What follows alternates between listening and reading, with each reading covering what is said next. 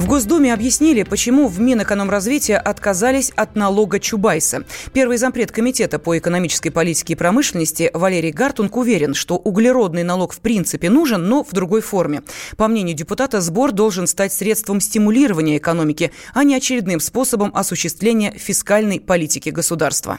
Мы и так выполняем требования Парижского соглашения по снижению выбросов к 1991 году. И, дескать, нам это не нужно. Да? Если мы введем налог, то мы, там, нефтегазовый сектор потеряет большие деньги. Но дело в том, что введение углеродного налога, это же не выплаты куда-то, там, Парижскому клубу. Это возможность перераспределить налоговую нагрузку внутри российской экономики между отраслями, которые вырабатывают много углерода, пользу тех отраслей, которые создают большую добавленную стоимость, при этом выделяют углерода меньше. Я считаю, что идея углеродного налога, она разумная. Другой вопрос, что надо детально продумать, с кого брать и куда потом направлять. Если ее рассматривать просто как фискальную, то это неправильно. Вот эту меру нельзя рассматривать как способ пополнения бюджета. То есть он должен рассматриваться как способ перераспределения налоговой нагрузки. Мы экономическими мерами создаем условия для производства грязных производств, чтобы им было выгодно вкладываться в экологические технологии, э, которые бы делают более экологичными их производство.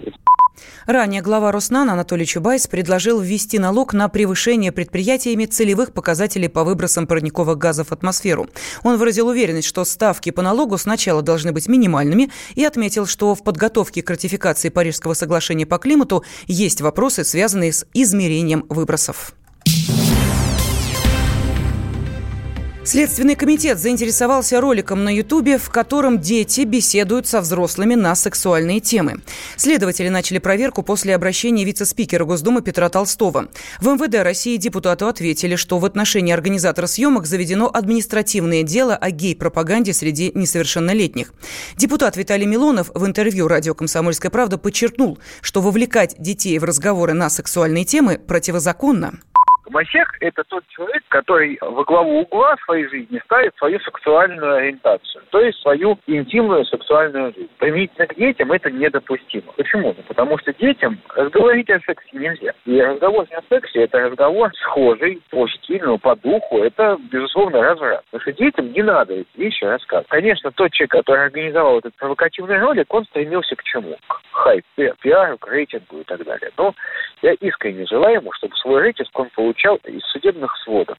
Его будут судить. Это негодяй, конечно. Я как отец могу сказать, что люди, которые подобные ролики организуют, они должны быть осуждены точно так же, как педофилы. Для меня это человек абсолютно педофильской наклонности. Это человек, который развратник. Лет 10 бы я вот ему сто процентов дал бы.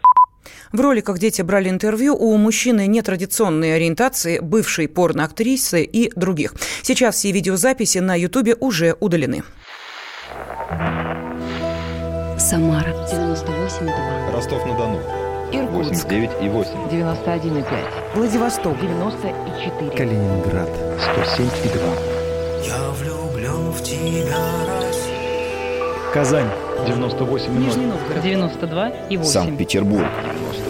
Волгоград Москва. 97,2. Радио «Комсомольская правда». Слушает вся страна.